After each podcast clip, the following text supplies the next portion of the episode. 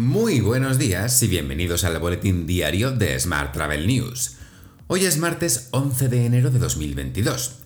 Yo soy Juan Daniel Núñez y esta es la edición número 847 de nuestro podcast diario. Hoy comentamos la nueva línea de ayuda de España para la innovación en empresas turísticas y desvelamos cuáles han sido las aplicaciones de viajes más descargadas durante el último año. ¡Comenzamos!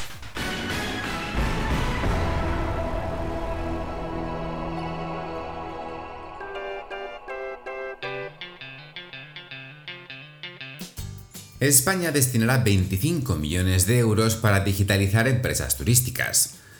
Esta línea de ayudas del Ministerio de Industria, Comercio y Turismo forma parte del Plan de Recuperación, Transformación y Resiliencia financiado con fondos europeos. La primera línea financiará proyectos de desarrollo tecnológico innovadores que incorporen tecnologías emergentes o de nuevo desarrollo con riesgo tecnológico medio o bajo.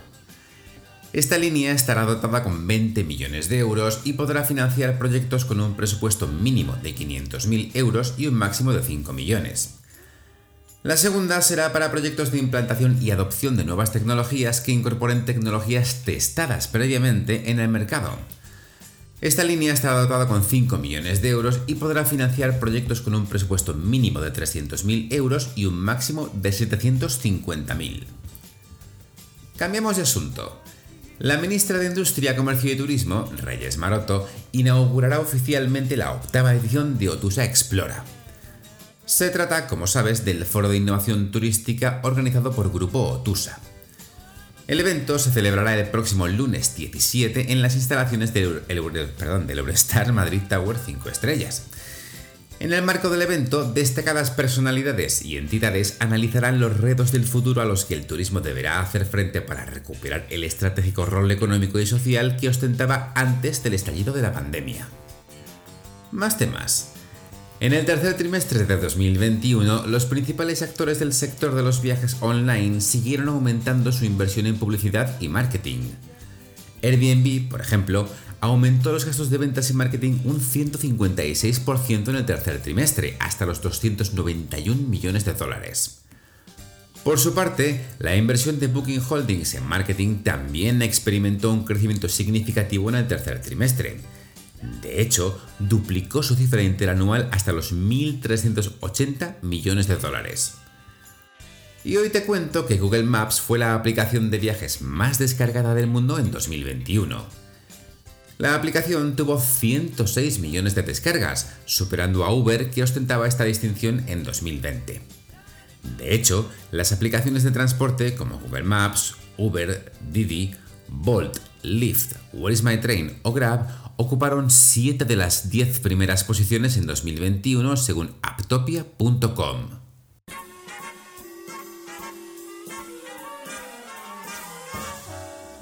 Hablamos ahora de transporte. Solo 10 aeropuertos españoles han recuperado ya el número de vuelos comerciales previo a la pandemia. Tal y como leemos hoy en el diario 20 Minutos, España es el sexto país de la Unión Europea que más desplazamientos ha recuperado respecto a antes de la COVID. Los aeródromos de La Palma, Madrid, Barcelona y Bilbao son, eso sí, algunos de los más rezagados del país. Más asuntos. Airbus entrega 611 aviones comerciales en 2021, un 8% más que el año anterior. Esto supone un incremento del 8%, como te comentaba, con respecto a las 566 unidades entregadas durante 2020 y el cumplimiento del objetivo de entregas establecido por la compañía para este periodo.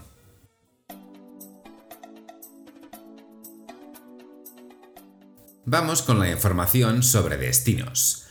Dos destinos de España están entre los mejores del mundo en 2022 según The New York Times. El Hierro y las Islas Cíes forman parte de los 52 destinos de 2022 elegidos por el periódico estadounidense. Mientras, Andalucía cumple las previsiones marcadas para 2021 y prevé superar en 2022 los 25 millones de viajeros. El consejero de Turismo de la Junta de Andalucía, Juan Marín, ha valorado este lunes los datos turísticos durante el pasado año. Marín afirma que la región ha cumplido las previsiones marcadas para 2021, sobrepasando ampliamente los 20 millones de viajeros y prevé en 2022 superar los 25 millones. Además, ha asegurado que este año 2022 habrá Semana Santa, incidiendo en que la confianza es que se pueda hacer con total normalidad. Mientras, el alcalde de Vigo, Abel Caballero, ha criticado este lunes que la Junta de Galicia fíe la recuperación económica del 2022 al Xacobeo.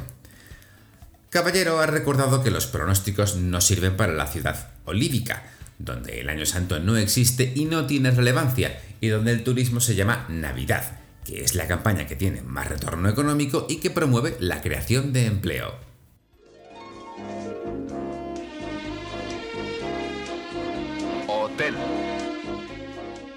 Terminamos hoy con la actualidad hotelera. La inversión hotelera en España alcanzó los 3.180 millones de euros en 2021, según datos del informe de inversión hotelera elaborado por Colliers. Este informe asegura que los operadores hoteleros, con acuciantes necesidades de caja tras la pandemia, han sido los principales protagonistas desde el lado vendedor. Más temas. Tal y como leemos hoy en el diario digital La Información, Amancio López remodela el Consejo de Otusa y da entrada a sus dos herederas. Clara y Marina López, las dos hijas del empresario gallego, entran así en el órgano decisorio de la compañía en 2022. Y por último, te cuento que la cadena hotelera Esperia perdió 48,3 millones en 2020 tras el desplome de su actividad por la pandemia. La cifra de negocios cayó casi un 80% por las restricciones impuestas para contener el coronavirus. Cabe recordar que la firma solicitó asimismo la ayuda estatal del Fondo de Apoyo a la Solvencia de Empresas Estratégicas que gestiona el SEPI. En concreto, Esperia pidió 55 millones de euros, aunque todavía no se le ha concedido el préstamo, dado que el acceso a esta inyección pública requiere de un proceso de estudio previo muy farragoso. Te dejo con esta noticia. Muchas gracias por seguir nuestro podcast y por dejarnos tus valoraciones y comentarios en iBox y en Apple Podcast. Tienes más información, como siempre, en smarttravel.news. ¡Feliz martes!